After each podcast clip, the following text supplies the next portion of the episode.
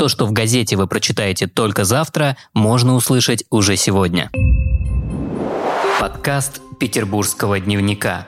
В театрах неспокойно. Утром в среду появилась новость о срочной госпитализации актрисы БДТ Светланы Крючковой. Известная по фильмам «Родня», «Большая перемена», «Брежнев», «Похороните меня за плинтусом» и многим другим несколько лет назад перенесла рак, поэтому СМИ связали госпитализацию с этим.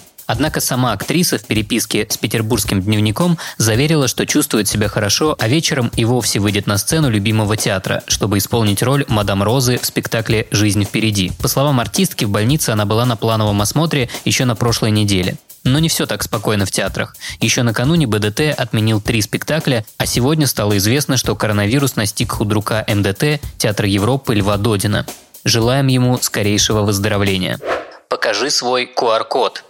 С 26 октября для ресторанов вводится комендантский час. С этого дня они будут работать только до 11 вечера. У заведений, где клиенты не соблюдают масочный режим, могут отозвать QR-код. Накануне этих нововведений петербургский дневник отправился на самую известную барную улицу города.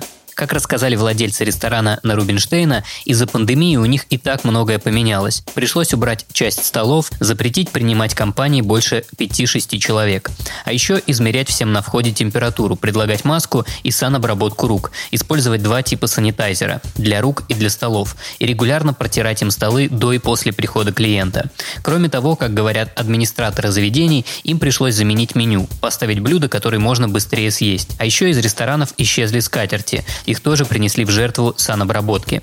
Всего, по данным Смольного, с начала октября 145 заведений лишились своих QR-кодов, но это всего 0,34% от общего числа работающих ресторанов и кафе. 121 код уже восстановлен, поскольку недоделки они исправили. Зима близко. Зима близко – это подтверждают не только синоптики, но и медведи. Так в центре Велес впала в спячку первая медведица по имени Тонечка. Зимний сон она проведет в деревянном загоне, забитом сеном. А вот медведи Ленинградского зоопарка холодные месяцы проведут как обычно. Покой им только снится.